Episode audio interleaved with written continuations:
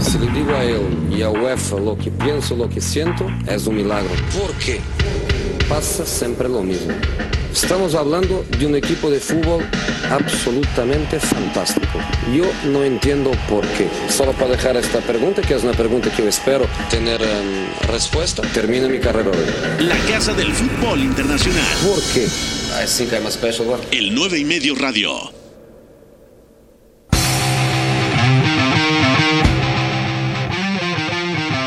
¿Qué tal? ¿Cómo están? Es lunes, bienvenidos al 9 y medio radio a través de W Deportes. Tenemos el resumen de la jornada en la Bundesliga, en el campeonato alemán. El Bayern dio otro golpe de autoridad y goleó 4-2 al Bayer Leverkusen.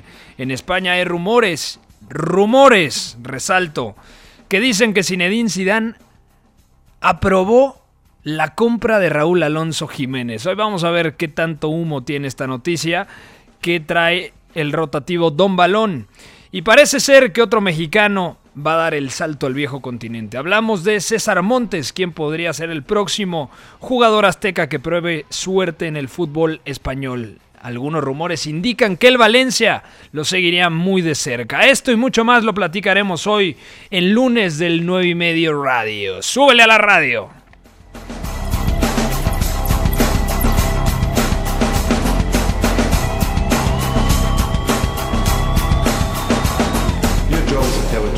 Okay? Esto es So the next time finished. el 9 y medio radio. You don't get back in.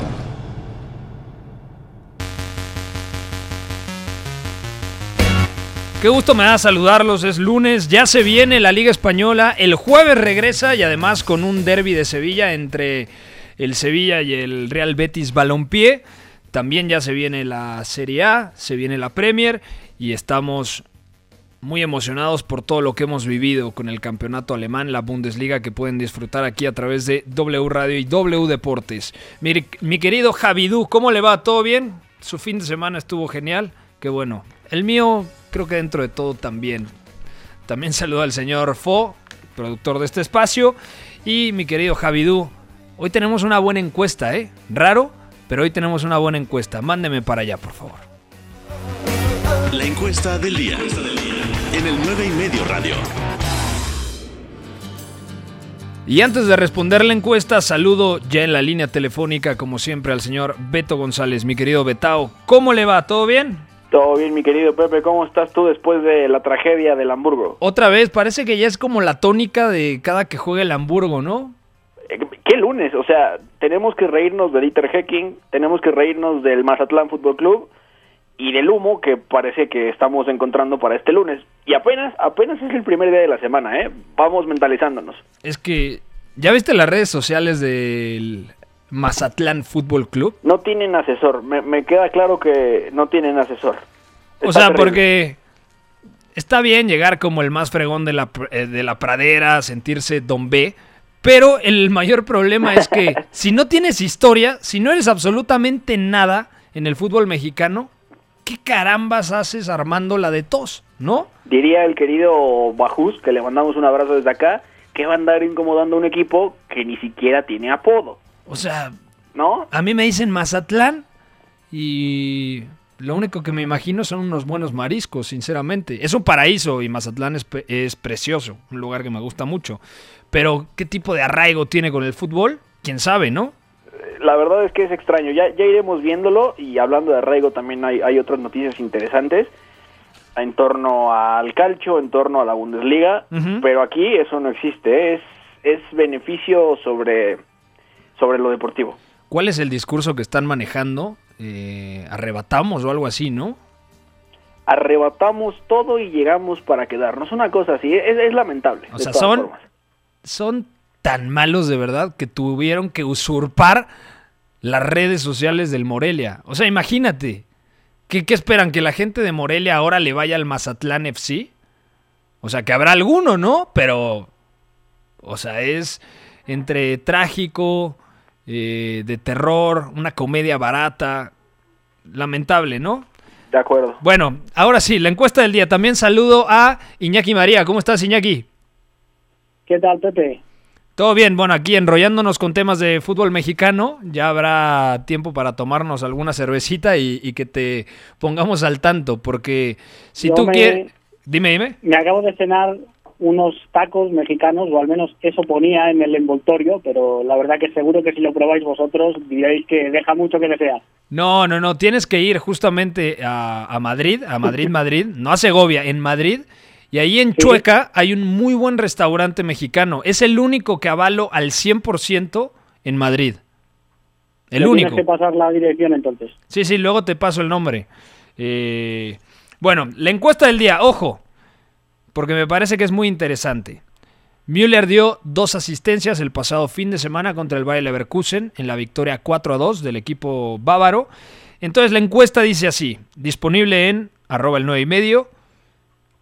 ¿Superará Thomas Müller la marca de Kevin De Bruyne de 21 asistencias en Bundesliga en la temporada 2014-2015? Te pregunto a ti primero, Iñaki. Tiene 20 Thomas Müller, está a una. Quedan cuatro partidos y me parece que la siguiente fecha no estará Thomas Müller. Entonces, ¿superará, igualará o dónde llegará la marca de Kevin De Bruyne? Sí, se pierde el partido contra el Borussia Mönchengladbach por sanción, pero aún así, si no me equivoco, le quedan otras tres jornadas y viendo el ritmo al que está no solo Thomas Müller, sino el Bayern, yo, mm, si me tengo que mojar, digo que sí.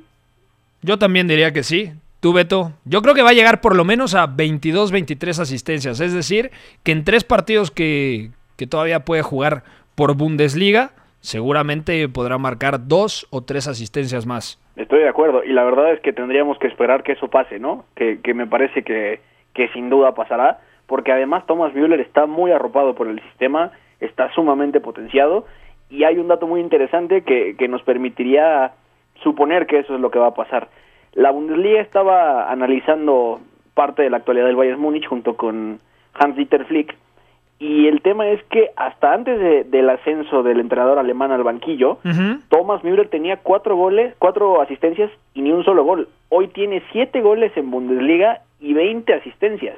Estamos hablando que Hans Flick no solamente le cambió la cara al Bayern Múnich, sino que también lo hizo con gente como el propio Alfonso Davis o Thomas Müller en específico, ¿no? Que, que ha pasado a tener una libertad impresionante y sobre todo a ser tan decisivo como lo era antes. Entonces, yo no tengo dudas, va a rebasar a Kevin De Bruyne y si me apuras en un contexto todavía muchísimo más impresionante y dominante de lo que fue ese Wolfsburg de Dieter Hecking. Bueno, es que el Bayern yo creo que hoy en día es candidato a ganarlo absolutamente todo. Va a ganar la Bundesliga, es el principal favorito a levantar la Copa Alemana, la Pokal. Y yo diría, porque aquí lo comentamos desde antes del parón eh, generado por la pandemia, el Bayern es el mejor equipo de Europa por ahí de comienzos de marzo, finales de febrero.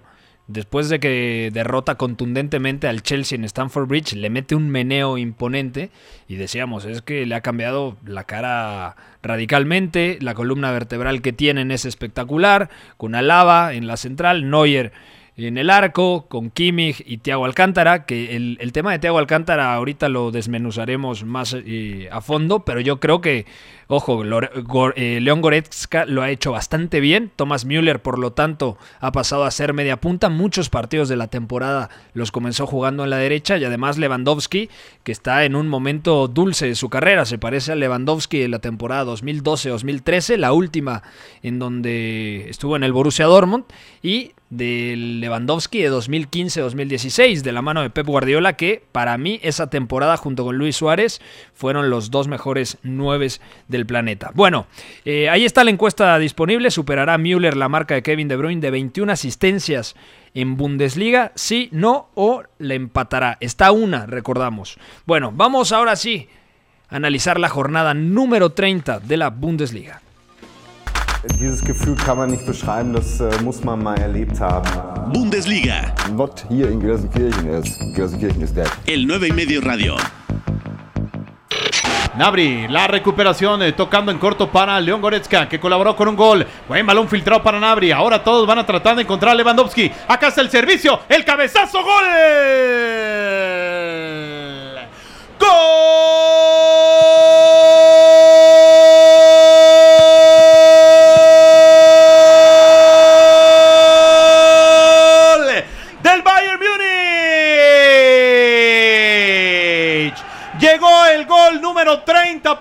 Lewandowski. 30 goles en 30 jornadas. Cabezazo que alcanza a conectar el polaco, llegando desde atrás y colocando el 4 a 1 en el marcador. 4 a 2 ganó el conjunto bávaro. Se puso al frente del Bayern Leverkusen con gol del argentino Lucas Salario. Luego 4 goles del Bayern, 3 muy pronto, al 27 Coman, al 42 Goretzka y al 45 Gnabry, al 66 Robert Lewandowski y la perla de la cantera del conjunto de las aspirinas Florian Firth marcó al 89. Yo soy de los que cree, Iñaki, que no arrancó mal el Bayern Leverkusen. De hecho, hasta por ahí del minuto 25 el Bayern realmente no intimidaba. Pero una vez que llegó el empate de Kingsley Coman, por cierto, de muy buen partido del francés, se desvaneció completamente el conjunto de Peter Boss. Llegaron muchos errores defensivos al momento de controlar la profundidad. La espalda de la línea de tres centrales era una fiesta para el conjunto bávaro. Y Errores también en salida de pelota, entregas equivocadas, cada vez que los presionaban no dividían la pelota y por no dividirla la arriesgaban en zonas más comprometidas y esto no lo puedes hacer ante uno de los mejores equipos del mundo. Terminó siendo un 4-2 aplastante por parte de la planadora bávara. Totalmente, sí, sí. Comentabas que la primera media hora no fue nada cómoda para el Bayern y es algo que comparto totalmente. Desde el principio el conjunto local dejó una muestra de sus intenciones, fue a presionar arriba, creo que incomodó bastante la salida de balón del Bayern. De hecho, es uno de los partidos donde el Bayern saca menos rédito a su salida de balón en corto. Tenía de hacer grandes partidos sin ir más lejos en ese sentido, pero al final, eh, con un registro más, el equipo dirigido por Hansi Flick se saca de la manga otra variante más que si veníamos diciendo que Kimmich estaba siendo importante muchas veces en campo rival, en este caso Goretzka ocupaba esa segunda altura del medio campo, jugaba más pendiente de morder arriba y también de llegar incorporándose desde la segunda línea para rematar, y era Joshua Kimmich el que buscaba mucho más juntarse entre centrales, lateralizar en algunos casos para poder lanzar en largo y aprovechar que, como has dicho, ya que el Bayern, el Bayern Leverkusen te estaba presionando y que la línea defensiva no medía muy bien los espacios, que además tanto Coman como Nabri cuando se les deja correr en campo rival son muy peligrosos, pues activó esa otra vía de salida para tanto con el propio Joshua Kimi como con Boateng, que con balón me pareció que hizo un muy buen partido, como con Alaba también, eh, lanzar en largo y poder transitar más deprisa, que es lo que acabó eh, dejando sin opciones a un Bayern Leverkusen que estaba realmente partido a medida que pasaban los minutos. Muy bien con balón Jerome Boateng, pero sin balón me parece que otra vez demostró que es un puntito débil, ¿no? Para, para el Bayern, ¿no? El titular yo creo que a principio de temporada estaba planificado en Niklas Süle. Sí, sí, de acuerdo. Y luego con Lucas Hernández, ¿no? Que movió a Lava y a la a la parte derecha de la saga. Algo raro porque dos centrales zurdos normalmente no se ven. Beto González, ¿qué fue lo que más te gustó del Bayern? Yo te voy a tirar eh, mi impresión. Me parece que el jugador del partido, incluso por encima de Kingsley Coman y por encima de Thomas Müller, me quedaría con León Goretzka, que además en el 2-1 demuestra toda la capacidad física que tiene para abarcar muchísimo terreno. Es cierto que con Thiago Alcántara el Bayern tiene mayor fluidez en campo rival, pero lo que le aporta León Goretzka cuando puede correr el conjunto bávaro es tremendo, porque de verdad es un ferrocarril. Sí, de acuerdo. Fíjate que también me quedaría con León Goretzka, sobre todo porque también con pelota me parece muy bueno su partido. 87% de precisión en los pases, acertó 20 de 23. Y sobre todo lo más importante es eso, que estuvo detectando constantemente esos intervalos vacíos entre líneas de hecho, el gol que, él anota, de ese trazo largo que llega desde atrás, precisamente es donde recorre él todo el campo con una libertad eh, espectacular de parte del, del, Bayer Leverkusen.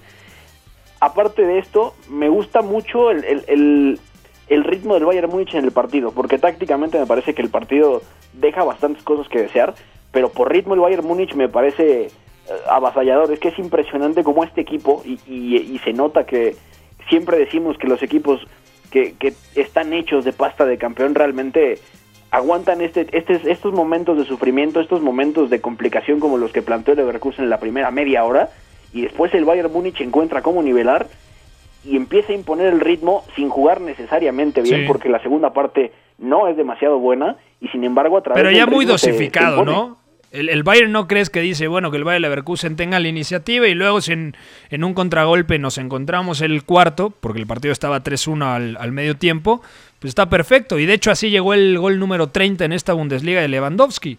De acuerdo, y al final hablamos de, de, de una pareja con Thomas Müller y Robert Lewandowski que han producido 82 goles en la temporada. Está- es, es un tema brutal que también responde mucho a lo que ha hecho Hans Flick. Y me quedo también con Hansi Flick como, como estratega, porque posiblemente haya sido esto que dices, que encuentra esa, esa diferencia al medio tiempo y dice, ok, dejemos que el Bayer Leverkusen tome la iniciativa, sabemos que tiene problemas, sabemos que puede ser muy rígido y entonces atacamos a la espalda, que si de por sí ya era un festín, más eh, podemos aprovecharlo en transición. Y aparte se manifiesta una cosa que es, que es importantísima para entender a este Bayern Múnich, el porcentaje de efectividad de Hans Flick al mando. O sea, tiene 17 partidos ganados de 20 dirigidos en Bundesliga. Estamos hablando que tiene un mejor porcentaje que el propio Guardiola. Sí, no, bueno, también... O sea, con es las... diferente, por Sí, sí. supuesto. ¿no? Es, es un periodo mucho más largo el de Pep, son tres años, pero Hans Flick ha tenido un inicio espectacular. O sea, no, no podemos negar eso. Tiene, eh, y según lo, lo dice la Bundesliga, un promedio de 2.68 puntos por partido. En general, ya extendiéndolo a todas las competencias. Estamos hablando de un entrenador que, que hasta el momento ha pisado tan fuerte Sí. que es considerado como estadísticamente hasta ahora el mejor entrenador de la historia del club. O sea, no, no es tema menor. Y Si no te cuento proyecto, cuando... Ojo. Si levanta el triplete, ojo, porque Flick mm, en su primera temporada real con un equipo de élite, pues que gane el triplete sería formidable. Y Y media temporada. no, además, temporada. o sea, y está demostrando que todas las, todos los errores y todas las carencias que mostraba el Bayern cuando estaba Nico Kovac, pues eran corregibles. Claro. Y en algún momento, incluso nosotros platicamos acá de realmente no será que necesita jugadores el Bayern, no, no es que tenga una plantilla corta. Y hoy decimos, individualmente tiene jugadores eh, en un nivel de inspiración tremendo. Tiene colectivamente argumentos tácticos muy marcados. Y además tiene una plantilla muy vasta. En el momento en el que dices, bueno, a este equipo hay que añadir a Niklas Schüle, a Thiago Alcántara, a... hablo de jugadores que no fueron titulares o que están lesionados. Tolizó, por ejemplo. Eh, ¿Qué otro más se me, se me va por ahí? Tiago que ahorita es baja, que ya está volviendo. El tema de... Quizá lo único que le faltaría es un 9 suplente de garantía Sí, para Robert Lewandowski. Pero bueno, vamos a cambiar de partido. Nos quedan cinco minutos para hablar de la victoria del Borussia Dortmund contra, ojo, era partido trampa, contra el Hertha Berlín de Bruno Lavadia. Ahora la tiene Jadon Sancho, aguanta la pelota, hace el recorte, dos hombres a la marca, se los quita Jadon Sancho, tocando en corto para Henry Chan, otra vez Jadon Sancho, levanta la cabeza, saca el centro buscando a Julian Brand, se la baja Henry Chan, le pegó Chan, ¡Gol!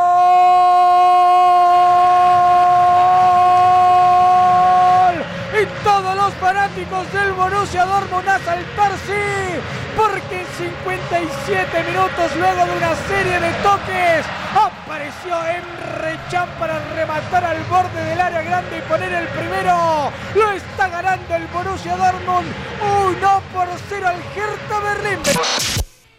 1-0 ganó el Borussia Dortmund con la anotación de Emre Can tras la asistencia, muy buena asistencia de cabeza, de Julian Brandt. El partido condicionado, me parece, por tres ausencias significativas.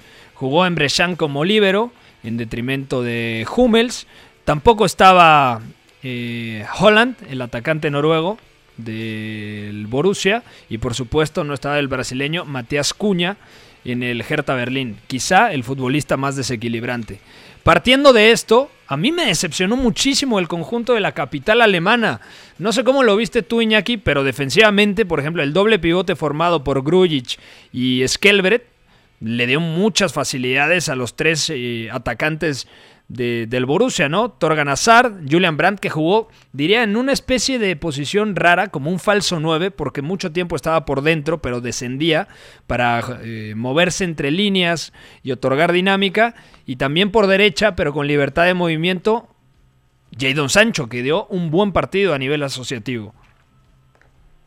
Sí, para empezar, yo creo que el Hertha de Berlín es un equipo que yo sí que esperaba este partido porque realmente venía dejando resultados muy contundentes. En el derby gana por 4 a 0. Hay otro partido también que golea, pero que realmente en los partidos del Hertha de Berlín pasan muy poquitas cosas y de hecho en la primera parte el Borussia Dortmund no tira puerta, es decir, se dio una primera mitad muy, muy, muy cerrada, sin apenas nadie que rompiese el espacio, demasiado juego en posicional, eh, balón al pie, poco desborde. Yo creo que eso le, le beneficiaba al menos sobre el papel al equipo de Bruno Lavadía y que eh, al final el Hertha estaba sacando mucho rédito en esa segunda mitad cuando marcaba un gol y llegaban los demás todos seguidos, tenía 10 minutos muy buenos y que justo se, en este fin de semana ocurre lo contrario, porque es cuando llega el gol del Borussia Dortmund y a partir de entonces controla mucho más el partido el equipo de Lucien Fabre. Y entrando un poco en valoración individual, hablábamos tú y yo precisamente hace una semana de que Jadon Sancho había marcado un hat-trick, pero nos daba la sensación de que le faltaba un puntito todavía de, de velocidad seguramente, que al final es lo que resulta clave en su fútbol, esa marcha que tiene de más y creo que no sé si hace el mejor partido, pero desde luego sí que hace el partido más completo Jadon Sancho, porque había muchos días que entre los tres, tanto Sancho, Brand y Torgan Hazard, no estaban definidos los roles, se tenían que mover demasiado, pero creo que Fabre ha entendido que a Sancho lo necesita por detrás de alguien que le fije y que bueno, que aunque desde luego que Brand no sea un delantero centro que pueda sustituir a, a Erling Haaland haciendo al menos su función. Creo que sacrificó al 19 y gracias a ello tuvo muchos más espacios Jadon Sancho para hacer daño ahí entre líneas, que es donde más sufre el Hertha de Berlín, porque como bien has dicho, tanto Grujic como Skielbrecht, ese doble pivote, son dos de las piezas más endebles del conjunto visitante. Además, buen partido de Akanji sacando la pelota el zaguero suizo, pero se extraña. Cuando no está Hummels, se Ah, nota Hummels, un vacío eh, en los primeros pases. Hummels para mí es uno de los mejores zagueros sacando la pelota desde el fondo porque tiene mucho criterio. Además ha estado en las últimas semanas súper fino anticipando. Hay un muy Sí, buen Eso se análisis. ha notado muchísimo. Sí, sí, hay un muy buen análisis de nuestro compañero Miquel Villarroya eh, en el 9ymedio.com sobre el estado de forma de Mats Hummels. ¿Cómo está la Bundesliga? El Bayern tiene 70 puntos, el Borussia Dortmund tiene 63, el Leipzig tiene 59 que empató, el Gladbach tiene 56 y el Leverkusen tiene 56. No aprovecharon ninguno de los dos. El Bayer Leverkusen que cayó en casa contra el Bayern y el Gladbach que cayó de visitante contra el Freiburg. ¿Algo más que quieras agregar de este partido de la victoria 1-0 del Borussia Dortmund contra el Hertha Berlín, Beto? que me, me ha gustado el Dortmund dentro de todo, atacando en posicional. Es cierto que juega mucho al pie, pero al final se nota preciso a, a Emre Can, por lo menos lo mismo a Manuel Akanji, y Can, a pesar de que se notó precipitado muchas veces, termina concretando un buen partido dentro de todo con pelota. Eso me parece una buena noticia, ya un poco de cara al final de temporada, porque el Dortmund seguramente tendrá que proponer algún otro partido desde la posesión, y también que, que al final Emre Can puede ayudar a ser ese como e- ese jugador bisagra de, de la defensa central, ¿no? Que si no está Matt Hummels, quizá él puede descender un poco más, ser ese líbero, controlar mejor Yo lo veo yo lo veo titularísimo en medio campo, por ejemplo. O sea, yo creo que Sean eh, Witzel es el doble pivote que, que más puede darle garantía a, a Lucian Fabre ahora mismo. Pensando que es Hummels, Piszczek. Delaney, ¿eh? Sí, pero yo creo que, a ver, a mí el, el danés me parece un buen jugador, pero creo, a mí en lo personal, que es una de las posiciones mejorables, sinceramente, de, del Borussia. Yo creo que Delaney, en su mejor nivel, no es comparable con la mejor versión, por ejemplo, de Witzel. O muchas, eh, Sí, eso sí. En muchas fases de la temporada también hemos visto a Julian Brandt en el doble pivote. Últimamente ha jugado más de media punta, con libertad de movimiento o incluso como, como de falso 9, ¿no? Ahora contra el Hertha Berlín. Pero no me extrañaría que en ciertos contextos, sobre todo cuando tenga que abrir la lata contra rivales muy replegados, que Brandt vuelva a jugar al lado de, de Witzel, por ejemplo, en el doble pivote. ¿No? Sí, seguro, seguro. Y el tema, el tema va a ser ese al final, encontrar la pareja más complementaria. Por supuesto que Thomas Delaney llegó no para ser un titular, es, es un recambio y, y es un jugador que, que te permite tener un fondo de armario, que además tiene ya un recorrido válido en Bundesliga, ¿no? Pero es, es verdad, dependerá de los contextos y sobre todo ese fichaje de Emre Can puede significar muchísimas cosas positivas a la larga. ¿Por qué le dices Han? He oído que le dicen Han, no sé si, si esté en lo correcto. No sé, yo he ido, yo he escuchado, he oído Shan. ¿Tú cómo lo has escuchado, Iñaki? Aquí en España también se estila lo de llamarle Emre Can, pero no sé muy bien de dónde viene. Sí, porque es de origen turco, ¿no? Entonces ya sea Han, Shan o Chan, bueno, hablamos del como, mismo. Como Salanoglu, quizás puede ser. Exactamente, como Hakan Chalhanoglu. Vamos a ir a una pausa, están en el 9 y medio Radio Iñaki, te mandamos un fuerte abrazo. Otro para vosotros, un placer, Pepe. Regresamos con toda la actualidad de la Liga Española que se reanuda este jueves. No es que no te entiendas, que hablas muy raro. Si tú ya sabes más que yo, perfecto, tira, vamos a ver. Habla de lo que quieras, yo te contesto de lo que me apetece. El análisis es bastante superficial, bastante gratuito. ¿El apellido? ¿Cómo es el apellido?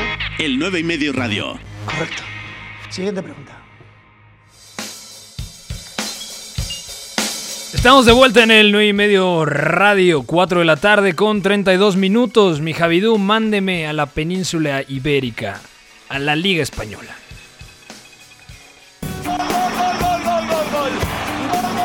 La Liga.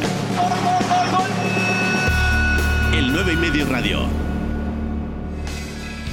Muy buenas hasta Valencia, señor Alex Martínez, ¿cómo le va? ¿Qué tal, Pepe? ¿Cómo estamos? Perdóname las horas, ¿eh? yo sé que tu familia está dormida y me apena muchísimo, pero gracias por tomarnos la llamada, querido Alex. No te preocupes, eh, intentaré no gritar demasiado, espero que se me escuche bien, pero no pasa nada, no te preocupes. A ver, cuéntanos cómo está la situación del Valencia y de César Montes, el zaguero mexicano que según algunos rotativos, principalmente Marca, eh, dicen que el Valencia, el equipo naranjero, estaría interesado en el zaguero de Monterrey. Sí, creo que la información solo ha salido en marca. Creo que lo que se cuenta es que quieren comprar el 50% de los derechos en este mercado de fichajes y no sé si en el siguiente, la siguiente temporada se compraría el otro 50 o algo así. Pero es que el Valencia debe ser el decimoséptimo central que suena en el, durante esta cuarentena, así que no sé muy bien qué decirte. ¿Qué es lo que necesita el Valencia? Actualmente tiene Ezequiel Garay, a Gabriel Paulista, que los dos han tenido algunos problemas de lesión, y los franceses, que desde mi punto de vista no han terminado por llenarle el ojo ni a la directiva ni a la afición, ni de Acabí ni Mangalá, ¿no? Sí, eh, a ver, el tema de los centrales va a ser eh, objeto de debate en este próximo mercado de fichajes porque uh -huh. Garay no va a renovar, acaba contrato, bueno, realmente acaba contrato el 30 de junio, se extenderá, aunque esté lesionado, hasta, hasta el final de la temporada, no va a renovar porque ha tenido problemas con el club y Diacabí está por ver lo que pasa con él porque su rendimiento está dejando que desear esta temporada, es un central irregular, pero también es joven, se le trajo para venderle en un futuro por más dinero del que había costado, que no será complicado porque no fue caro, uh -huh. y Mangala es evidente que no da el nivel para jugar a este nivel. De acuerdo, estoy completamente de acuerdo contigo. ¿El perfil de César Montes encajaría, crees, en el Valencia, un zaguero con buena talla física, rosa el 1.90 de estatura, que saca bien la pelota, tiene un cambio de orientación eh, bastante valioso, pero que tampoco es un jugador muy rápido. ¿Qué tipo de corte de central necesita el Valencia actualmente? Pues básicamente un recambio de lo que va a ser Garay, porque la pareja titular indiscutible es Garay Paulista, y Paulista uh -huh. sí que se va a quedar, casi seguro, salvo que llegue una oferta escandalosa y rechazable, lo que hace falta es un central táctico, más cerebral, con salida de balón, que ordene a Paulista o que ordene a su acompañante, alguien de ese perfil que tenga buena salida de balón, que aunque no sea muy rápido, como es el caso del argentino, pues sea capaz de mejorar al que tiene al lado. 1,91 de estatura, 70 kilogramos, 23 años. Yo lo dije en otros espacios, a mí me encantaría ver a César Montes dar el salto al viejo continente, pero llegar al Valencia me parece que sería un reto complicado. necesitaría primero aclimatarse, adaptarse a una liga top como la Liga Española. Lo podemos ver con otro zaguero mexicano como el caso de Néstor Araujo, que me parece ha hecho una buena temporada en el Celta de Vigo, pero actualmente el equipo gallego ha tenido muchos problemas y está peleando por mantener la categoría. ¿Algo más que quieras agregar, Alex Martínez? Pues un poco incidir eh, por último que es eso, que al Valencia lo que más han sonado en esta cuarentena han sido centrales y lo que más ahora más fuerte está sonando son Petzela y el central del Porto Diogo Leite. Entonces, en ese sentido, si César Montes tampoco tiene el nivel actual para jugar en, una liga como la española o en un equipo como el Valencia, yo no sé si Diego Leite también lo puede tener. A lo mejor el Valencia también está buscando ese perfil de central joven que pueda mejorar en un futuro, que pueda ser en un momento tercero o cuarto central, que pueda ir cogiendo minutos. No lo sé, está por ver. Eh, lo que sí parece claro que también quieren otro perfil como el de Petzela, que sí que a lo mejor es más cercano al tema de la experiencia de Garay, aunque no sean tampoco muy similares, pero bueno. Claro, porque Petzela también ha tenido una buena carrera en la Fiorentina, pero esta temporada ha sido quizá la más floja del argentino allá en, en Florencia. Alex, te mandamos un fuerte eh, abrazo. Gracias por tomar la llamada, amigo. A vosotros, cuando queráis. Muchas gracias. Ahí estaba el señor Alex Martínez desde Valencia. Sería lindo, ¿no? Ver a, a César Montes saltar el charco, cruzarlo y llegar a un equipazo como el Valencia, ¿no? Actualmente, bueno, no es un equipazo, séptima posición, pero históricamente, sobre todo en este siglo, yo creo que es uno de los eh, equipos que, que más nos han divertido, Beto. Sí, de acuerdo. Aparte, el Valencia está en deuda. No olvidemos lo que pasó al final de la etapa de Marcelino, un Albert Celades que está buscando todas las variantes posibles para levantarlo, para pelear por ese puesto de Europa en lo que queda de la liga cuando regrese. Y, es verdad, hay, hay muchos problemas con esa defensa, sobre todo porque Diacabí y principalmente Eliaquín Mangalá no tienen el, el nivel suficiente para sostener a un equipo que pelee por puestos europeos. Entonces, para César Montes sería un reto gigante y es verdad que necesitaría cierto tiempo de adaptación para saber si tiene también la capacidad de hacerlo. Pero que, que, salga, que se pruebe. Lo que necesitamos sobre todo es que se prueben los futbolistas mexicanos en la élite. Ese es el mejor termómetro. Vamos a cambiar de noticia. Esta seguro te gusta mucho porque según el portal Don Balón, Zinedine Zidane habría dado el visto bueno para fichar a Raúl Jiménez. No vaya a chocar si usted va en el coche, tranquilo porque dicen que Raúl Jiménez podría ser el reemplazante del serbio Luka Jovic, que llegó el verano pasado procedente del Eintracht Frankfurt, un muy buen goleador, un delantero muy joven, pero que el sistema no lo ha potenciado y que también yo creo que le ha costado un poco el contexto del Real Madrid como tal. Seamos honestos, suena a que esta nota es puro humo. ¿Estás de acuerdo, Beto González? Sí, de acuerdo, y el tema es que no es la primera vez que sale. Hace un par de meses incluso estuvimos en llamas durante tres días porque no sabíamos exactamente qué pensar, porque lo dijo el Daily Express, si no mal recuerdo, en Inglaterra. Que es otro diario de dudosa reputación, ¿no? En Inglaterra. Exactamente, pero el, el punto es, ya, ya tiene historia esta nota, ¿no? No es nuevo que hablemos de un supuesto interés de Zinedine Zidane y el Real Madrid por Raúl Jiménez el tema es todo el daño colateral que saca una noticia como esta, ¿no? Que si los Wolves van a devaluarlo, que si en cuanto lo compraría el Real Madrid, que si Zinedine Zidane en persona dio el permiso, creo que no no no se toman en cuenta muchas cosas a la hora de hablar sobre esto, ¿no? Y, va a ser muy difícil que, que los Wolves uno devalúen a su a su jugador insignia. De acuerdo. que el Real Madrid con la mano en la cintura llegue y logre que le bajen el precio. Y tres, que es más importante todavía, que Raúl Jiménez siquiera salga de los Wolves si ya lo dudábamos un poco de cara a un verano normal, pues en esta situación muchísimo menos, ¿no? Entonces me parece que hay que tomarlo con muchas reservas y, y me quedo también con lo que decías ahorita que conectamos de la nota de César Montes a, la de Raúl. El presidente del Celta de Vigo decía, al mexicano le hace falta esa gan esas ganas de salir a Europa, porque se ve muy cómodo en México. No, porque te pagan una la nota. Y, y realmente no compites, ¿no? E, e, es verdad pero a ver, Raúl es, está en la élite de la élite, es uno de los 100 futbolistas más valiosos del mundo, es uno de los tres mejores delanteros de la Premier, ahí, ahí no hay nada de esto, pero de eso a que el Real Madrid vaya a pagar 55 millones de euros por él es, es imposible. ¿Cuál rumor te parece más cierto o que tiene más sentido? ¿El de la Juventus busca a Raúl Alonso Jiménez o que el Real Madrid busca al atacante del Wolverhampton? El de la Juventus, sobre todo por la condición de Gonzalo Higuaín, ¿no? Al final me parece que si el Pipa ya se va, que, que ya no va a continuar con la Juventus, un perfil no solamente para potenciar a Cristiano, sino para que sea un, jugador más clave dentro de ese frente de ataque, me parece muy coherente lo de la Juventus. Tiene sentido, había fuentes más oficiales, de hecho, ¿no?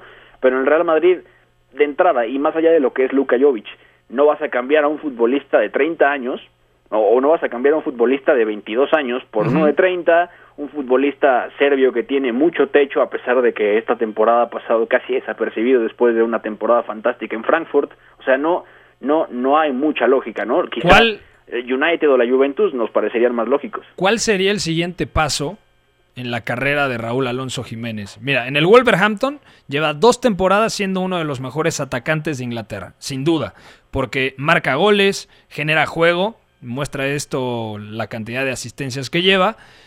Entonces, ¿cuál sería el siguiente escalón? Yo lo veo de dos maneras, Beto. No sé si estás conmigo. La primera es que vaya a un equipo de mayor jerarquía, como la Juventus, como el Real Madrid, que ponemos ahí un asterisco porque no sabemos qué tan fiables son estos rumores, o que vaya al Manchester United, un, e- un gigante dormido, vamos a decirlo así. O la tercera eh, opción es que se quede en el Wolverhampton y que llegue al Wolverhampton a la Champions League. Que eso todavía lo veo más complicado por la pelea entre Chelsea, Tottenham, el propio Manchester United, Arsenal que ahorita está más abajo, el Leicester que anda muy bien de la mano de Brendan Rodgers. Entonces, ¿cuál sería el siguiente salto en la carrera de Raúl Jiménez? Porque ya no es un jovencito, ya rosa ya eh, los 30 años. Exactamente, y es curioso que a los 30 años está definitivamente en el mejor estado de forma de su carrera. Lo más romántico sería decir que lleve a los Wolves a la Champions, pero eso va a ser muy complicado. Me parece que el siguiente paso es, en todo caso, dar el salto a un equipo de mayor jerarquía, como el Real Madrid, descartémoslo porque sinceramente esto no tiene pies ni cabeza, un equipo como la Juventus, un equipo como el Manchester United, que si bien no tienen la- las mismas eh, prioridades en este momento, son equipos que son absolutamente élite y que compiten por estar en esos puestos europeos. Y aparte, si, si me apura, sigo insistiendo que el Manchester United es el paso lógico, no por lo que es como proyecto ahora mismo el, el, el United, sino por lo que puede ser con Raúl y lo que puede ser Raúl para el Manchester United. Puede ser un tipo fundamental, necesario. Claro. Entonces, eso a él, en estas alturas de su carrera, en el nivel en el que está, me parece decisivo. De acuerdo, vamos a cambiar de nota. Bueno, le daremos eh, seguimiento a esta noticia, a este rumor que indica, según Don Balón, que Zinedine Zidane habría dado el, el visto bueno para fichar a Raúl Alonso Jiménez. Siguiente nota, Leonel Messi, ojo, Blaugrana, súbenle a la radio porque Leonel Messi regresó a los entrenamientos al parejo de sus compañeros. Todo parece indicar que se recuperó de la contractura que venía arrastrando y por lo tanto será titular frente al Mallorca. Entonces, buenas noticias en el seno del Fútbol Club Barcelona. Otra noticia relacionada al fútbol español, el Cholo Simeone sorprendió en el entrenamiento de hoy colocando a Marcos Llorente en una especie de segunda punta con Diego Costa. Ya es su comodín, ¿no? Me recuerda mucho lo que pasó en su momento con Raúl García. Antes de que llegara eh, al Atlético de Madrid, antes de que cruzara camino con el Cholo Simeone, Raúl era un doble pivote y, el Cholo lo hace un segunda punta muy efectivo o un volante por derecha con mucho recorrido, con mayores registros, que llega a la selección española. Entonces esto me está sonando mucho con Marcos Llorente, que además desde mi punto de vista me parece a nivel técnico un jugador más completo. De acuerdo, y quizá responda a eso, ¿no? Y ni siquiera es una variante que podamos pensar en, en que cambie a- alguna parte del plan del Cholo, sino que está potenciando alguna otra, quizá, ¿no? ¿Quién va a recibir el juego directo? ¿Quién quizá vaya más al choque? ¿Quién tiene esa capacidad atlética para realizar ese recorrido y sumarlo con buenos registros de pelota? Ah, Me parece muy interesante. Eso quiere decir que el lugar de Héctor Herrera, por otro lado, está bastante intacto, que quizá podamos ver al mexicano otra vez en el doble pivote siendo más protagonista. Y lo de Marcos Llorente me, me gusta, sobre todo porque es un tipo que, que también lo conocimos como, como un centrocampista más, más de jugar al pie, quizá con, con buenas condiciones también en conducción, pero no, no con lo que le hemos visto en el Atlético de Madrid, ¿no? Y al final, que lo veamos aquí, o que se manifieste esto, entrenándose como segundo punta, me, me parece muy llamativo. Y es una buena noticia para Héctor Herrera, porque si Llorente tiene muchos minutos en el doble pivote, en, como segunda punta, perdón, en el doble pivote se le abre una opción al mexicano. Sí, sin duda, es, es lo que digo, que al final ese rol, esa posición que pueda tener Héctor Herrera no se ve realmente trastocada, que Marcos Llorente al final lo suple y, y también concreta lo- el pase en Anfield que logra el Atlético de Madrid, pero esto, esto le abre más puertas a, a Héctor, seguramente. De acuerdo. Una última noticia, rumorología en estado puro en la Liga Española, porque algunos medios italianos indican que Álvaro Morata saldría con destino al Inter de Milán y que Edinson Cavani llegaría al conjunto rojiblanco. Y no es nueva, ¿eh? Sí, pero me parece que cambiar a Morata por Cavani con la edad que tiene el uruguayo no sería rentable para el conjunto colchonero. Bueno, hasta aquí el fútbol español. Vamos a viajar a Italia, que ya está en la línea telefónica el señor Paco Quinzaños. Giornata ricca chiaramente di, di emozioni. Serie A. Ma che ci arrivo con tanta serenità e ci arrivo anche con tanta felicità. El 9 y medio radio. Mi querido Paco Quinzanos, muy buenas, ¿cómo le va? Don Paco. Comienza una semana llena de rumores, pero semana de Copa Italia, ¿eh? Sí, sí, sí, ya por fin regresa el calcio, ya podemos hablar de lo que más nos gusta, ¿no? Nos estamos llenando de rumores y parecemos una lumbrera. No sabes el humo que hay aquí en la cabina, Paco.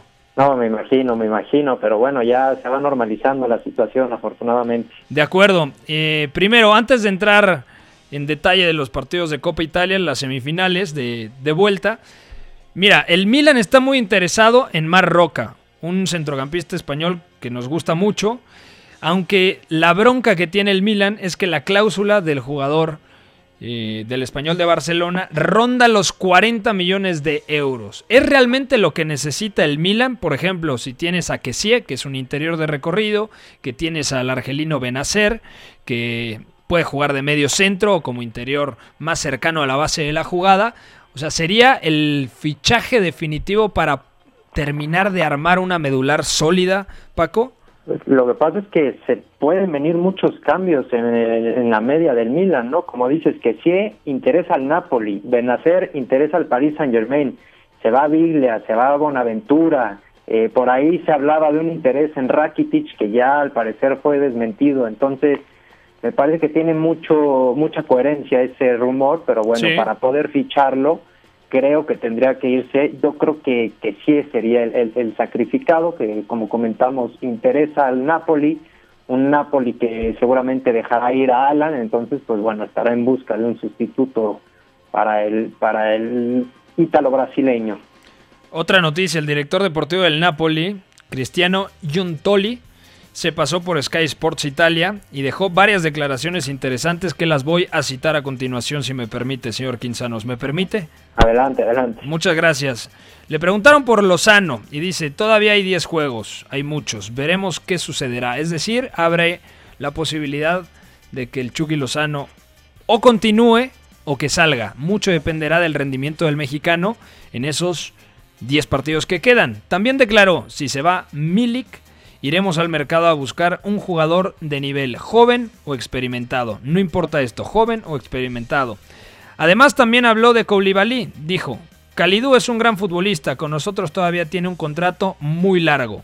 También habló de otra de las perlas del equipo napolitano, el centrocampista ofensivo español Fabián Ruiz, y dice, Fabián está muy bien, está feliz y le está yendo bien en el 4-3-3 de Gatuso. Será eval- evaluado el año que viene, todavía tiene tres años de contrato.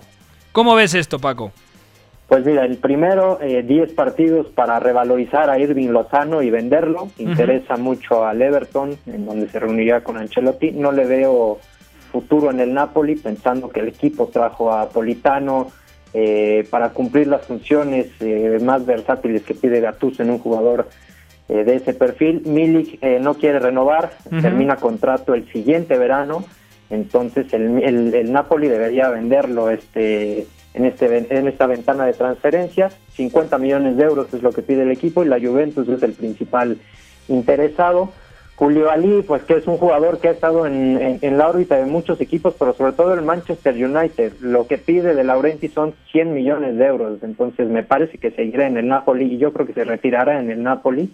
Y Fabián Ruiz, que lo más seguro es que renovará, a pesar del interés de clubes como el Real Madrid o Barcelona, se ha convertido en un pilar eh, en este proyecto. Y ¿No crees que quiera salir Fabián, Paco? Yo creo que este año no, me parece que este año podría aguantar un poco más y bueno, seguramente el próximo verano lo veremos eh, en una oferta estratosférica, eh, emigrar seguramente o al Madrid o al Barcelona. Porque el tema es que los futbolistas quieren tener continuidad para llegar, número uno, a la Eurocopa de la, del próximo año, en 2021, y al Mundial, que es en eh, otoño de 2022, en Qatar. Sí, y si lo que quiere Fabián Ruiz es continuidad, sabe que en el Napoli la tendrá. No solo tendrá continuidad, sino que será un pilar en el equipo la próxima temporada. Entonces, lo mejor para él sería quedarse un año y el próximo verano ver qué hacer. De acuerdo. Eh, Paco, ¿algo más que quieras agregar? Ah, sí, te iba a preguntar sobre el tema de la Fiorentina, que no quiere que se le escape su joya, eh, Federico Chiesa, y lo blindó ya con una cláusula de 70 millones de euros. Sí, bueno, se dice que el Inter estaría muy, muy, muy interesado, la Juventus también. Hay muchos eh, jugadores que interesan a estos dos equipos que se van a pelear eh, en el mercado de una manera muy interesante. Otros de ellos es Marash Kumbula, el defensa del, del, Verona, uno de los mejores jugadores de esta temporada, que por ahí el Inter ya lo tenía prácticamente amarrado y la Juventus hace un par de días se metió en las negociaciones y ahora todo podría cambiar eh, esta semana se dice que será clave para conocer el futuro del albano. De acuerdo. Paco, te mandamos un fuerte abrazo. ¿Algo más que quieras agregar? Pues nada, te digo, esperando la Copa Italia, pero bueno, ya hablaremos de eso en los siguientes días. Sí, porque me parece que es sábado Napoli contra Inter, 2.45 tiempo del centro de México, y el viernes también partidazo, va pegado prácticamente al 9 y medio radio, Juventus contra Milan, también 2.45. Así es. Eh, Paco, un fuerte abrazo. Nos, un abrazo, Pepe. Nos, escuchamos mañana, ¿no? Hecho, perfecto. Bueno, vamos ahora, mi querido Betao, con la Premier League. Premier League.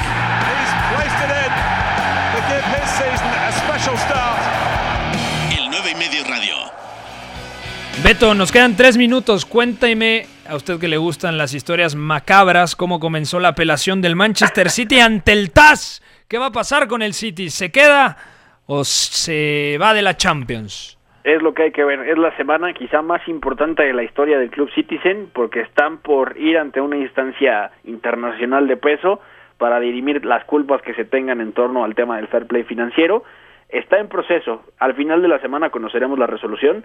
El City ya juntó las pruebas, pero lo cierto es que, que la filtración que hizo Rui Pinto en torno a todo lo que rodeaba al Citigroup y los traspasos de jugadores y operaciones de la aerolínea y demás no dejan bien parado al City, esa es la realidad. Entonces hay que seguirlo de cerca porque número uno hay que esperar qué pasa con los, los grandes los grandes jugadores del City, Raheem Sterling, Kevin De Bruyne. Pep Guardiola no va a representar una, una gran incógnita, sabemos que va a quedarse, que el mensaje que ha dejado es muy claro, incluso acaba de fichar a Juan Malillo, entonces no hay mucho por dónde buscar. Lo, lo que importa es qué pasa con la Champions y por consiguiente con sus figuras.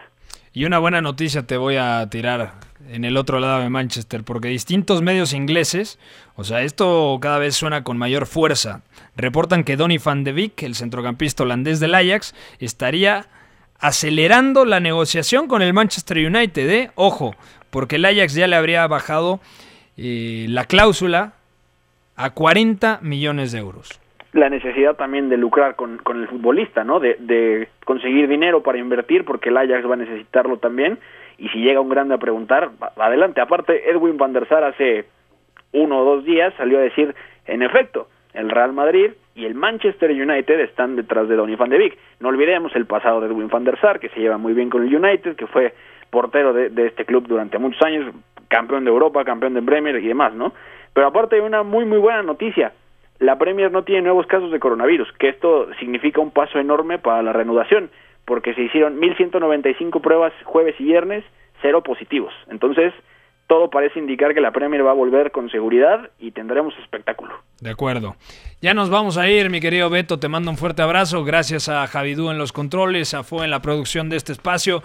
Mañana, en punto de las 4 de la tarde, nos frotamos nosotros las manos. Visite el 9, y medio.com. ¿Por qué estamos tan emocionados? Porque ya regresa la Liga Española y también regresa el fútbol en Italia. Como decía el señor Paco Quinzaños, viernes y sábado partidazos en la semifinal de vuelta de la Copa Italia. Soy Pepe del Bosque, sigue en la programación de W Deportes. Bye bye.